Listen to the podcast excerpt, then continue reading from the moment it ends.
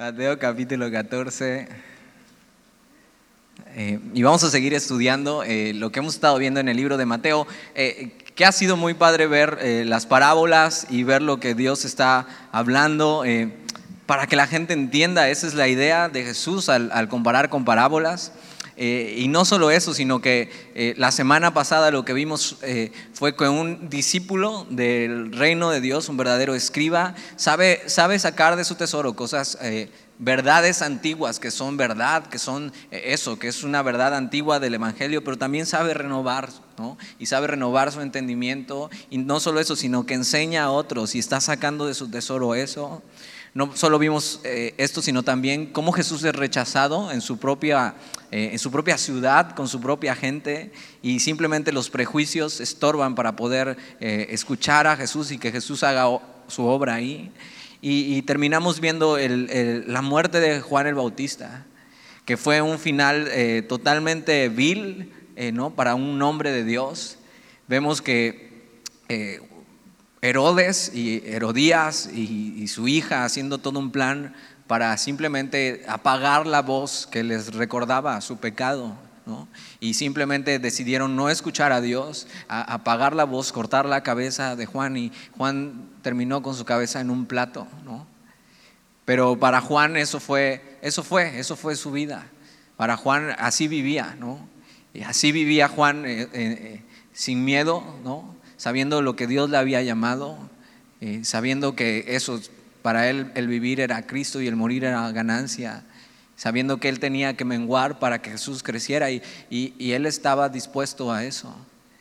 Y Juan eh, muere de esta manera vil, pero, pero ahí no termina su, vida, sino, sino, en la eternidad, ¿no? Por fin está eh, disfrutando de ver lo que siempre quiso ver.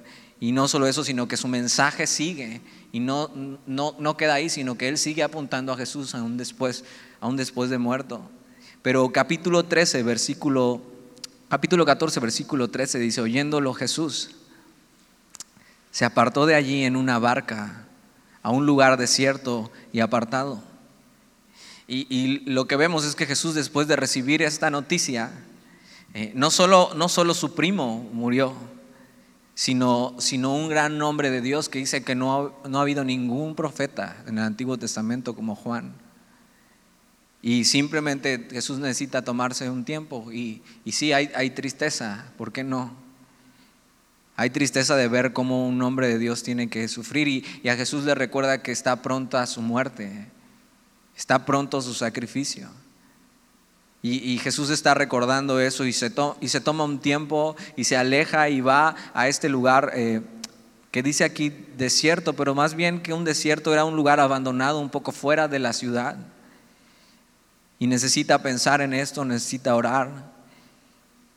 Pero vamos a ver que a pesar de que Jesús está pasando por esto y, lo que hace es como una pequeña retirada para, vamos a ver que va a ir a los suyos y va a hablar un mensaje a los suyos y va a enseñarles cosas a sus discípulos. Aun cuando Jesús está así apartado, fíjate lo que sigue en el versículo 13. Y cuando la gente lo oyó, le siguió a pie desde las ciudades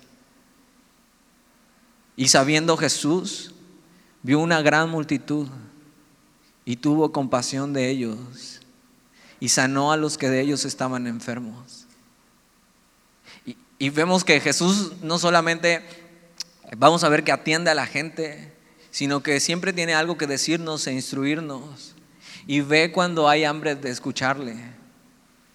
Él, aunque aún estaba triste, aunque eso estaba pensando en la muerte de Juan y en lo que venía para él, Jesús aún tiene tiempo para la gente.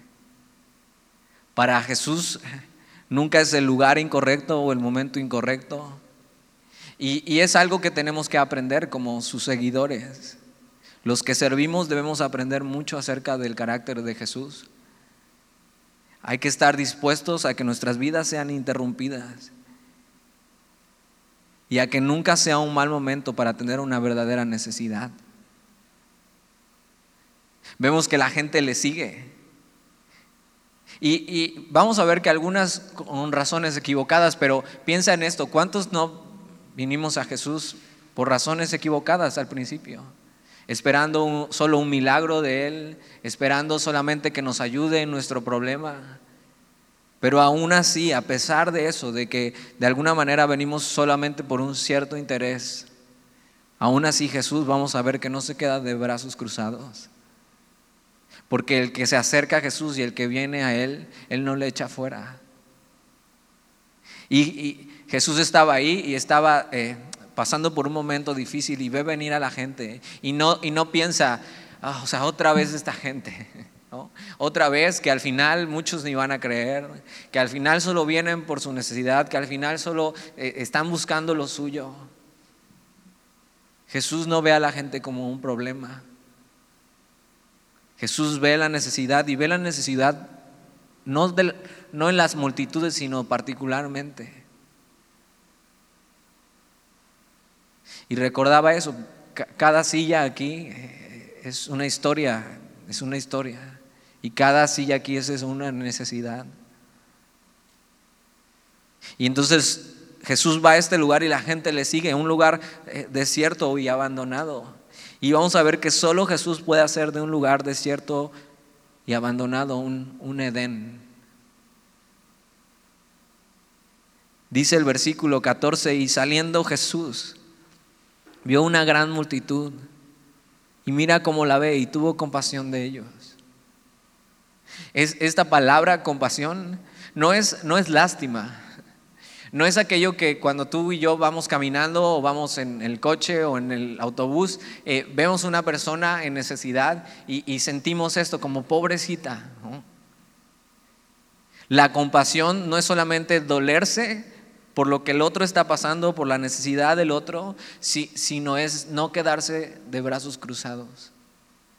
Esta palabra compasión quiere decir que todo su, fue, su ser fue conmovido. Y esto fue lo que le llevó a hacer milagros en ellos.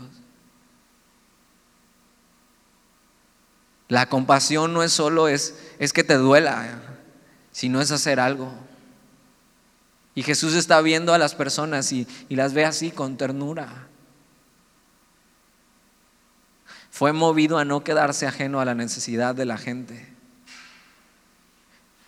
Y tú y yo deberíamos tener y pedir este mismo corazón. Un corazón que no se queda de brazos cruzados ante la necesidad de la gente. Y sé que bien no podemos ayudar a todos. Y sé que, y no, pero no solamente se trata de ayudar con tus recursos, sino una verdadera ayuda es Jesús mismo. Y es lo que vamos a ver en el pasaje. Jesús es compasivo, esa es, esa es su naturaleza. Esa es la naturaleza de Dios. Él tiene compasión de nosotros.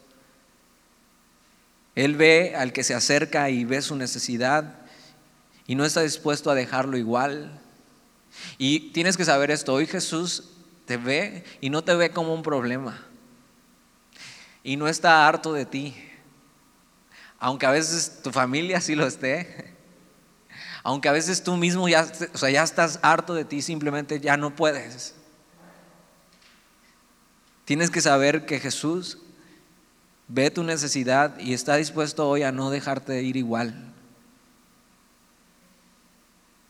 ¿Y qué está viendo Jesús como para ser movido a compasión?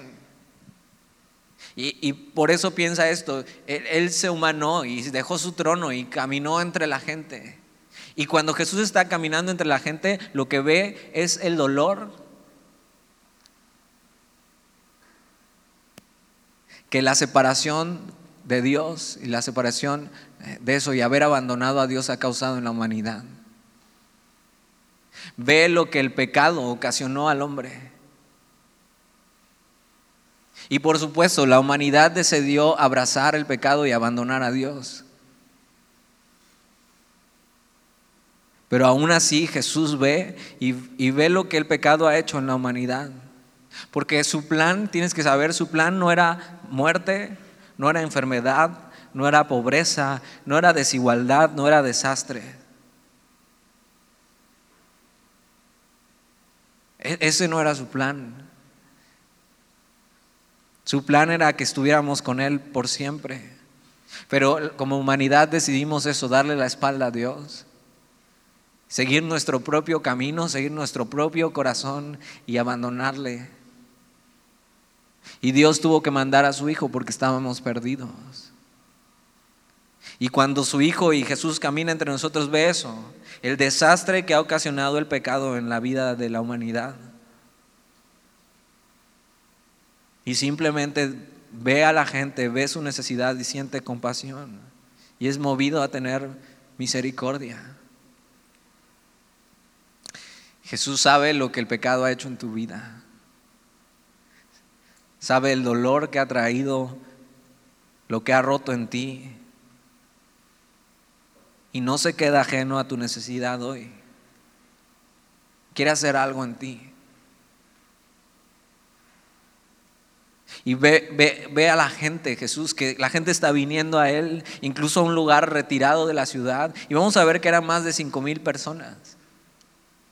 Y es interesante ver cómo después de la muerte de Juan, en vez de que la gente se, se asuste y diga, no, no, no, Juan predicaba lo mismo que Jesús y apuntaba a Jesús. O sea, y lo acaban de matar y su cabeza terminó en un plato, mejor, mejor no vayamos. Y pasa algo que cuando la sangre de los mártires cae a tierra es como si fuera una semilla. Y en medio de la persecución y la dificultad, lo que hace la gente es ver que Jesús es real y la verdadera necesidad que tiene. Y hoy vivimos en tiempos difíciles. Y Jesús ve que la gente aún así viene. Y la gente aún así tiene necesidad.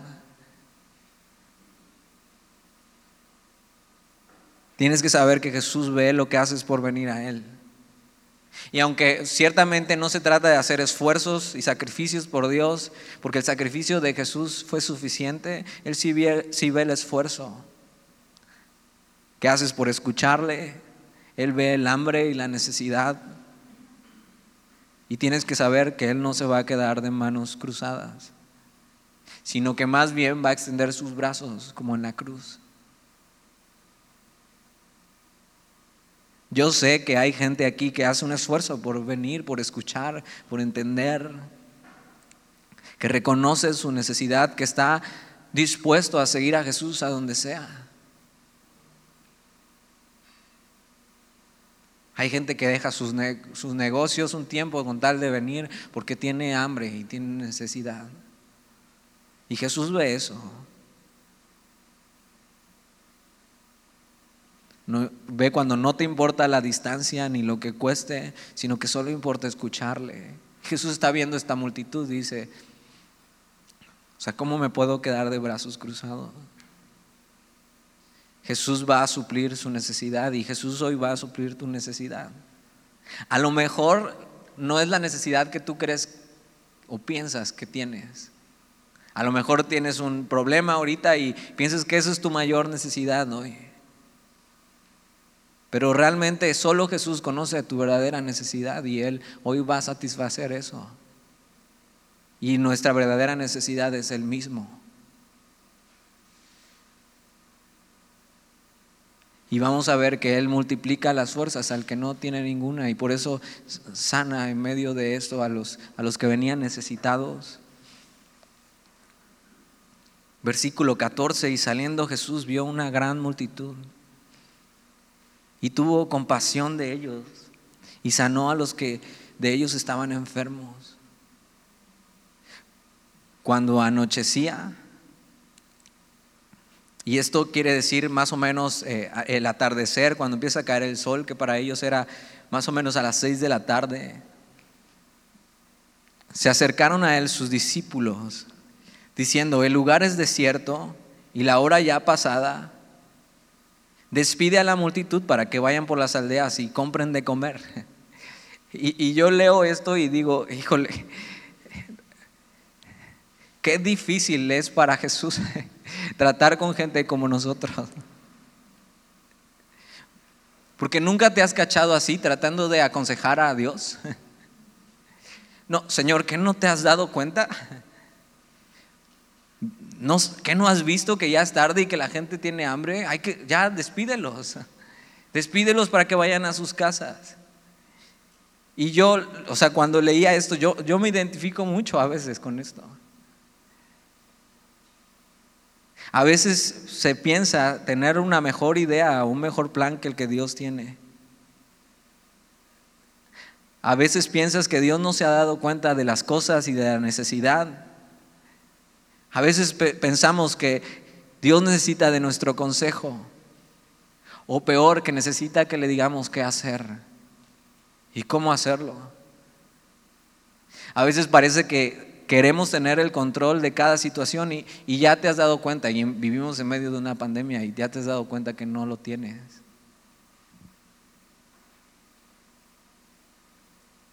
Pero tienes que recordar que Jesús sí lo tiene. Y en los momentos que vivimos hoy no es momento de escucharnos a nosotros mismos dándole consejos a Jesús de lo que tiene que hacer en medio de una pandemia. Es tiempo de escucharle a Él y de confiar. No es tiempo para apoyarnos en nuestra propia prudencia, para escuchar fake news y estar viviendo con temor y todo lo que está sucediendo, sino es tiempo de confiar en Dios y descansar en las manos de Él.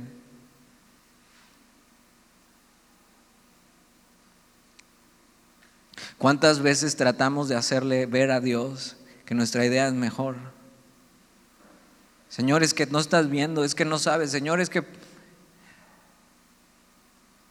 Tienes que saber que Dios no se hace de la vista gorda ante la necesidad, Él sabe. Y, y, entiendo, la verdad a veces puede ser con buena intención, posiblemente los discípulos tienen buena intención. O sea, Señor, la gente tiene hambre, despídelos, ¿no? Ellos están viendo que la gente tiene hambre, que ya va a atardecer, y a veces puede parecer todo muy lógico para nosotros. Pero a ellos se les olvida con quién están tratando. Y a veces se nos olvida quién está a cargo en nuestra vida. Se nos olvida que con, el que, con quien estamos tratando es Jesús, el creador del universo.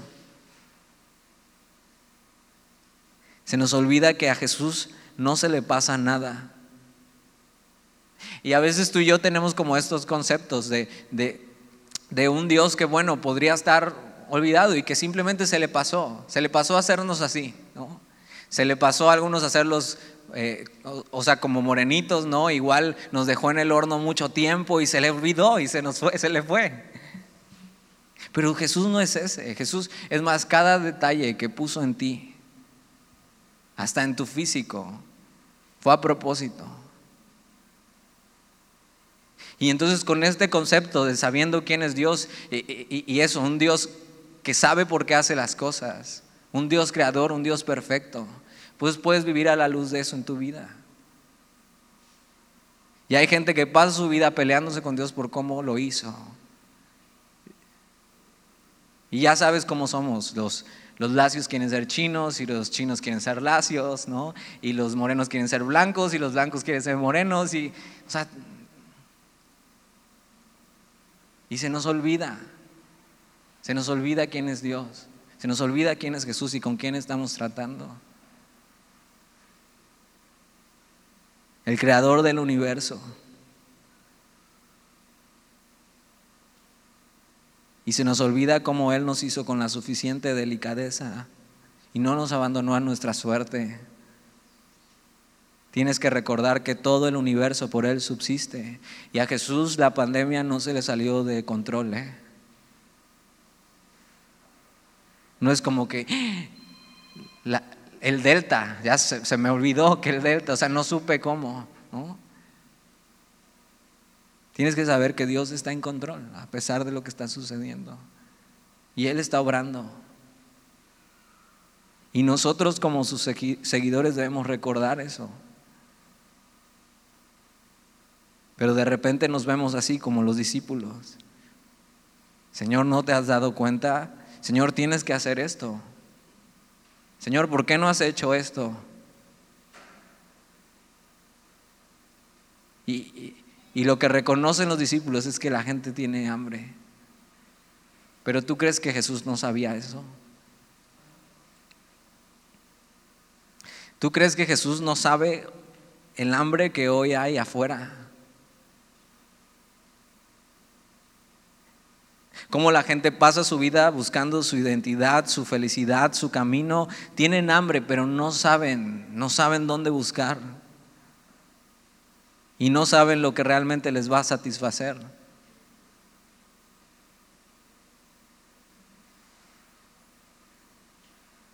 Versículo 15, cuando anochecía se acercaron a él sus discípulos diciendo, el lugar es desierto y la hora ya pasada, despide a la multitud.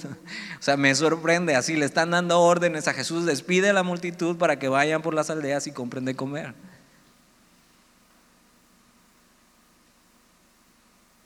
Y Jesús les dijo, no tienen necesidad de irse. Dadles vosotros de comer.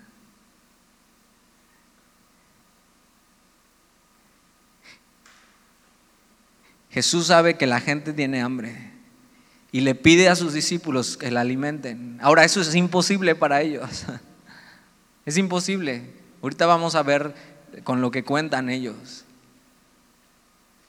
Pero Jesús lo que pide es alimentar a la gente y Jesús lo que nos pide como sus discípulos no es entretener a la gente, no es subirle el ánimo, no es darle like a sus publicaciones, no es hacerla reír. La gente tiene hambre y lo que necesitan es el pan de vida.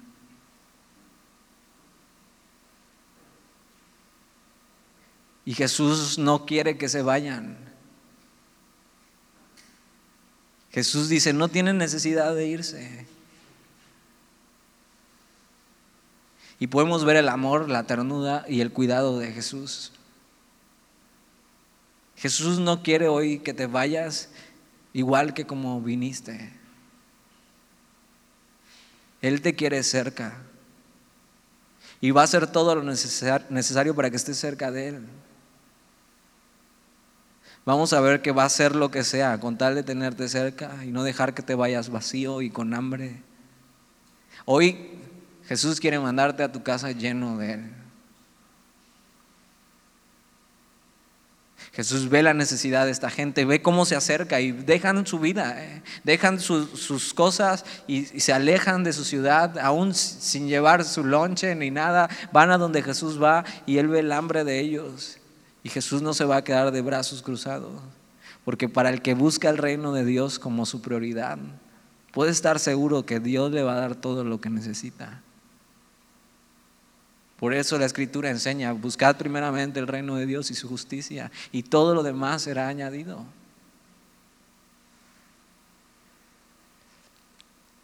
Versículo 16, Jesús les dijo, no tienen necesidad de irse, dale vosotros de comer. Y mira cómo responden. Y ellos dijeron, no tenemos aquí sino cinco panes y dos peces. Ahora, sabemos por los evangelios paralelos que ni eran de ellos. O sea, un chavo, su mamá lo mandó con un lunch así y dijeron, ¿quién tiene algo? Y se lo quitaron, señores, aquí es lo único que tenemos.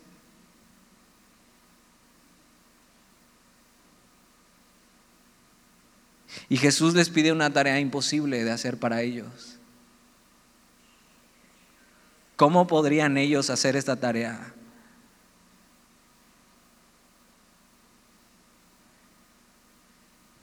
Pero mira lo que dice el versículo 18. Él les dijo, tráenmelos acá. Y tú y yo tenemos que recordar que nunca se ha tratado de lo que yo le puedo ofrecer a Dios. Nunca se ha tratado de mis habilidades, de mis recursos, de lo que yo puedo hacer por Él, sino de su poder. Jesús nos pide hacer algo que es imposible para nosotros.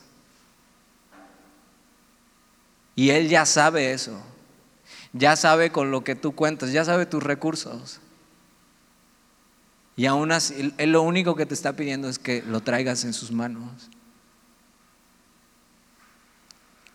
Somos incapaces de hacer lo que Jesús nos pide. Nos quedamos cortos, no nos alcanza, pero Él no nos está pidiendo que lo hagamos nosotros nos está pidiendo que traigamos y lo pongamos en sus manos. Hoy lo mejor que puedes hacer es traer lo que tienes delante de Dios. Aunque ni sea tuyo, porque toda buena dádiva y todo don perfecto desciende de lo alto, del Padre de las Luces. Porque todo es por Él, de Él y para Él.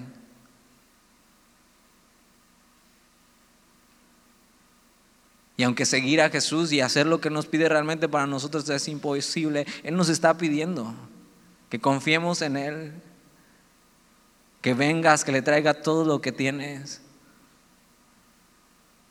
que pongas por fin toda tu vida en, sus manos. Y dices, pero es que, Dani, no sabes cómo está mi vida, no sabes cómo vengo hoy.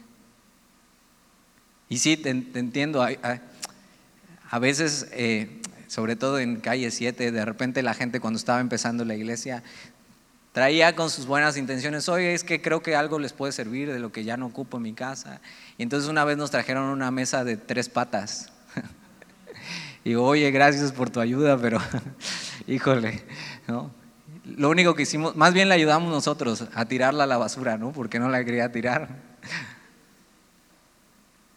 Y ya sé que a veces se ve esto como llevar tu vida y llevar delante de Dios un mueble, una mesa de, tres patas. Que dices, pues ¿para qué sirve? Pero acuérdate que Jesús es carpintero. No solo eso, sino que Él es el artesano del universo. Y Él, aunque nosotros sí tuvimos que tirar la mesa, si tú traes tu vida a Él, aunque parezca una mesa de tres patas, en sus manos, Él la puede restaurar y dejar mejor de como estaba cuando era nueva. mejor de como jamás la habías visto.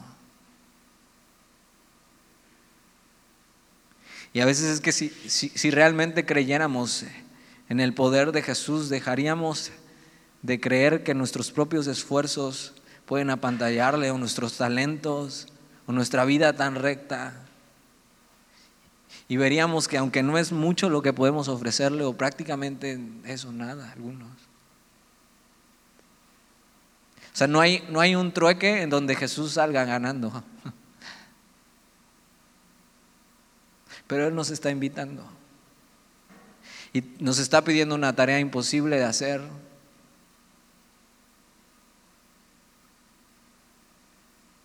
Pero no está pidiendo que la hagamos nosotros sin Él, sino que está pidiendo que traigamos todo delante de Él y lo pongamos en sus manos.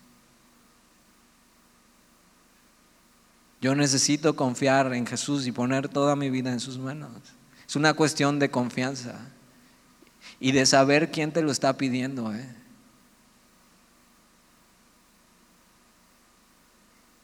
Y Jesús les pide, traigan acá lo, lo, que tienen. Ya sé que no es suyo. Ya sé que le quitaron el lunch al chavo este. Entonces no, tráiganlo. Yo lo voy a hacer.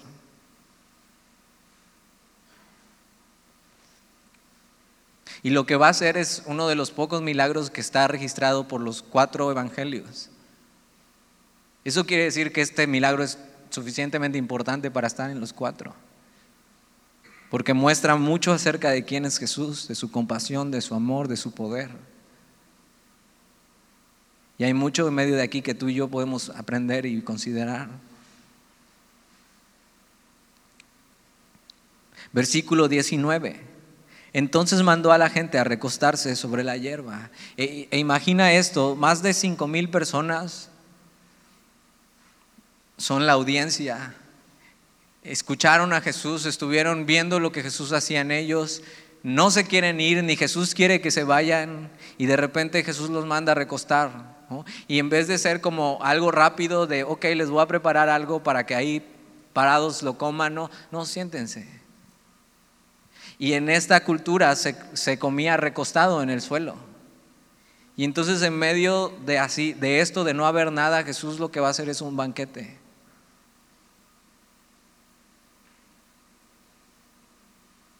Y Él lo que quiere es pasar tiempo con esta gente. Y que no se vayan igual.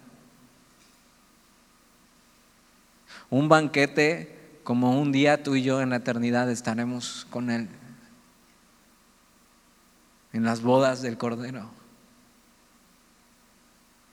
Entonces mandó a la gente a recostarse sobre la hierba y tomando los cinco panes y los dos peces, Y levantando los ojos al cielo,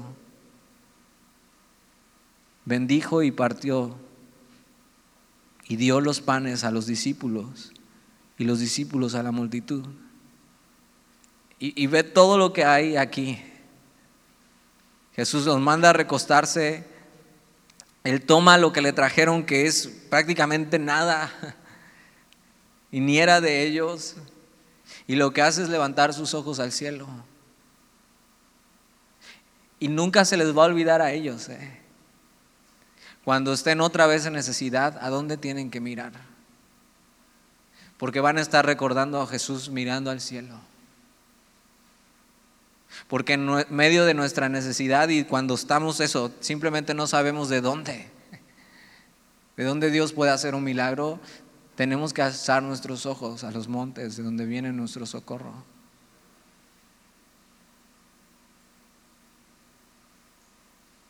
Y Jesús levantando los ojos al cielo, bendijo y, partió y dio los panes a los discípulos. No, no se nos dice qué oración hizo, no se nos dice qué método usó.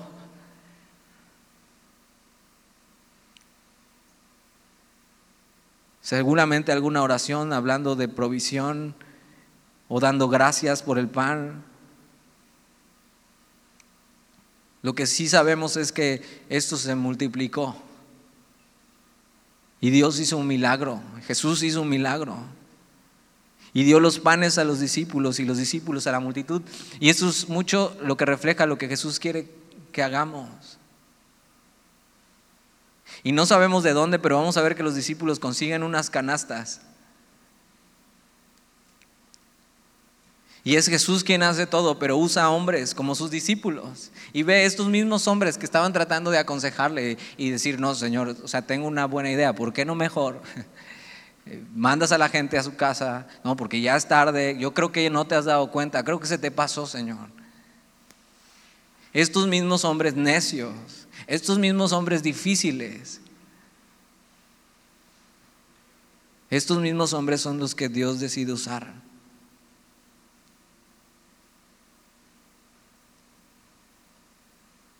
Y, eso es lo que Dios hace con nosotros. Él ya sabe eh, que eres difícil. Él ya sabe cuando nos ponemos necios, cuando Él ya sabe que somos imprudentes, que a veces se nos olvida confiar. Y dice, ok, te quiero usar a ti. Señor, pero ¿por qué yo? Bueno, porque así muestro realmente mi poder.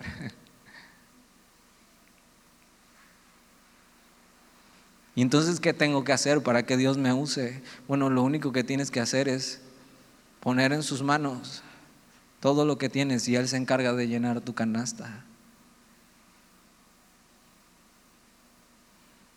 Cuando tú y yo ponemos ya todo en sus manos y decidimos confiar en Él, aun cuando no entendemos cómo lo va a hacer, ¿eh? ellos no entendían, no sabían, pero aún cuando no sabemos cómo lo va a hacer. Él surte nuestra canasta y da todo lo que necesitamos para hacer su obra y en este caso alimentar a las personas y saciar su hambre espiritual. Créeme, más que nunca creo que es un tiempo de, hacer eso. ¿eh? No es un tiempo para como cristianos estar hundidos en el temor. Sino es un tiempo para que Dios llene nuestra canasta y alimentemos, porque la gente tiene hambre. ¿eh?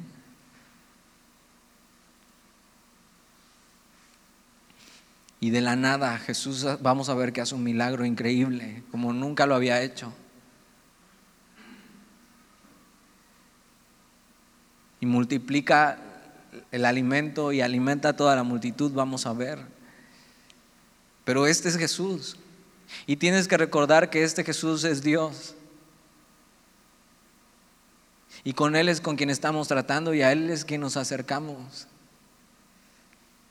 Y a veces es fácil creer cuando vemos más o menos Dios cómo le puede hacer para proveernos. Cuando vemos más o menos por dónde y tú tienes tu propio plan y dices, ah, ok, si no hago esto, y si el Señor seguramente me va a proveer de aquí y tengo este plan y tengo este otro, pero cuando no se ve ni por dónde, Así que de plano dices, ya, o sea, no sé, no sé cómo, no sé cómo. Ahí también deberíamos confiar. Y yo estaba pensando, es, o sea, lo que Dios ha hecho en mi vida y, y algunos saben, eh, Alex y yo nos casamos el, año pasado y, y, nos comprometimos como tres días antes de que empezara la pandemia. Y fue mucho estrés como saber qué, o sea, qué Dios va a hacer, o sea, cómo le vamos a hacer y, no veíamos por dónde. Y, de la nada, ¿eh?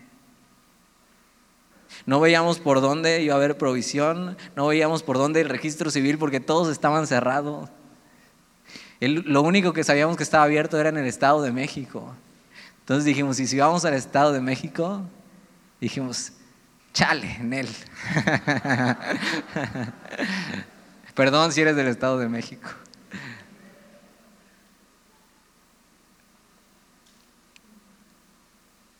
Después, ya el día de la boda, toda esa semana hubo norte tras norte tras norte y era un jardín, algo pequeño y para los más cercanos y con todos los cuidados.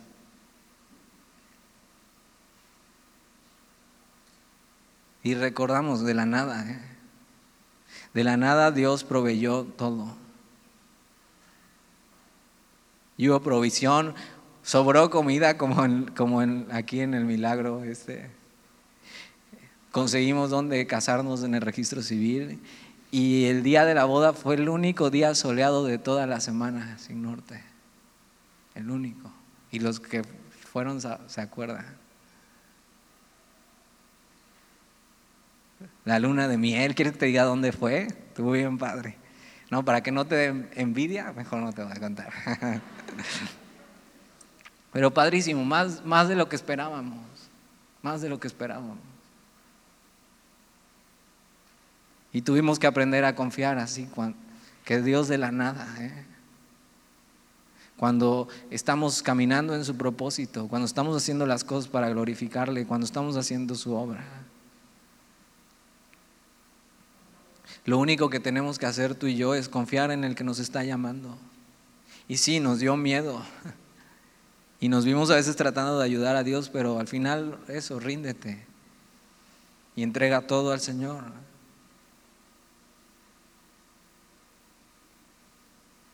Versículo 19, entonces mandó a la gente a recostarse sobre la hierba y tomando los cinco panes y los dos peces y levantando los ojos al cielo, bendijo y partió y dio los panes a los discípulos. Y los discípulos a la, a la multitud.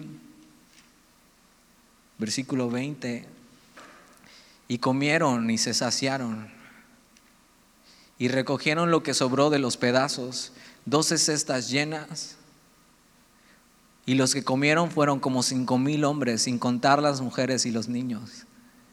O sea, cinco mil hombres solamente, y, tú sabes, cuando se trata de escuchar a Jesús, si sacáramos la cuenta aquí, serían más mujeres que hombres.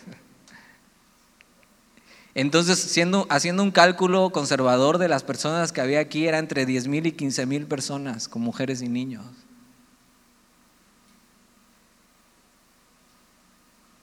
De cinco panes y dos peces. Y de la nada, ¿eh? No se nos dice cómo. No, no se nos dice sino si, si esos panes se duplicaron y duplicaron y duplicaron o simplemente aparecieron en las cestas y aparecieron y aparecieron. No se nos dice cómo, pero sí se nos dice quién lo hace. Y eso es suficiente.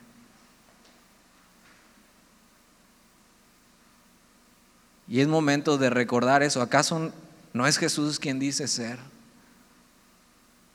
¿Acaso no es Jesús el verbo que estuvo en el principio creando todo? Y dijo, sea hecha la luz y fue la luz. ¿Acaso no es lo que dice Colosenses capítulo 1 versículo 15, que Él es la imagen del Dios invisible, el primogénito de la creación, que por Él todas las cosas subsisten?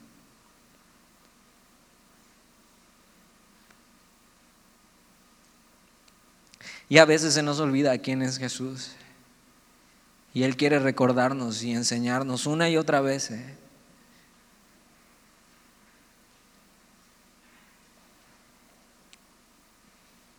Como sus seguidores debemos recordar que Él nos ha puesto aquí y nos ha llamado a esto, a alimentar a la gente.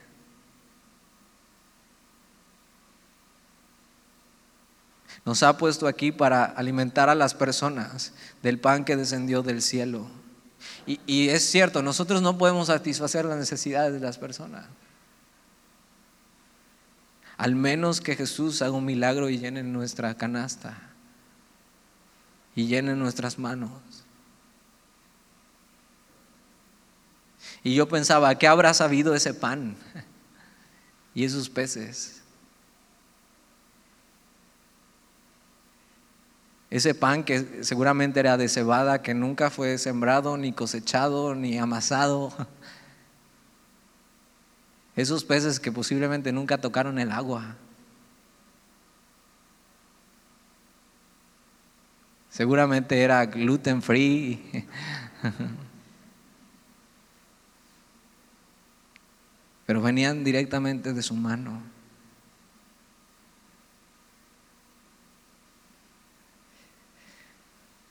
Tú y yo debemos recordar que Jesús tiene abundante provisión para el hambriento y para el que viene a Él. Que Jesús es el único que puede saciar tu necesidad. Que Él no se queda de brazos cruzados ante lo que está sucediendo. Que Jesús es el Dios creador y Él sostiene el mundo en sus manos. Y de la nada Él puede hacer que las cosas sucedan. Recordar y aprender de Jesús, que Él tiene tiempo para la gente, que tiene compasión de la gente y que quiere usar a los suyos. Hoy confía en lo que Dios puede hacer. Usa sabiamente lo que tienes y no malgastes lo que Él da, porque vemos que los discípulos recogen doce cestas llenas, porque aunque sobra, no, nada se desperdicia.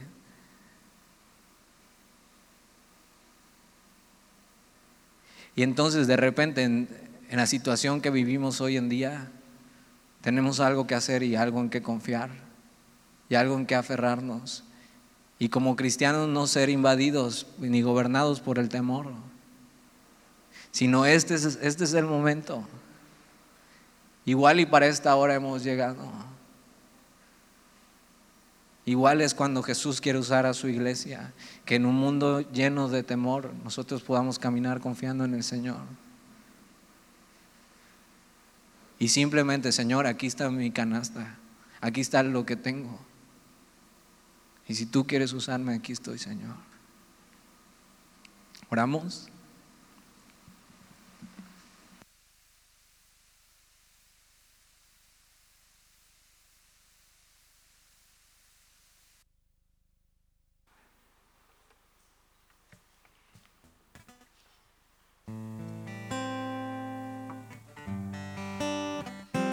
Y hoy queremos eh, recordar quién eres tú. Recordar tu poder. Recordar que tú eres el Dios creador. Y poner toda nuestra vida en tus manos, Señor.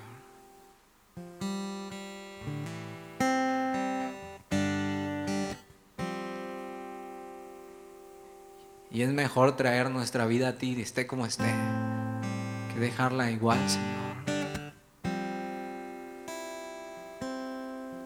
Hoy queremos confiar en ti.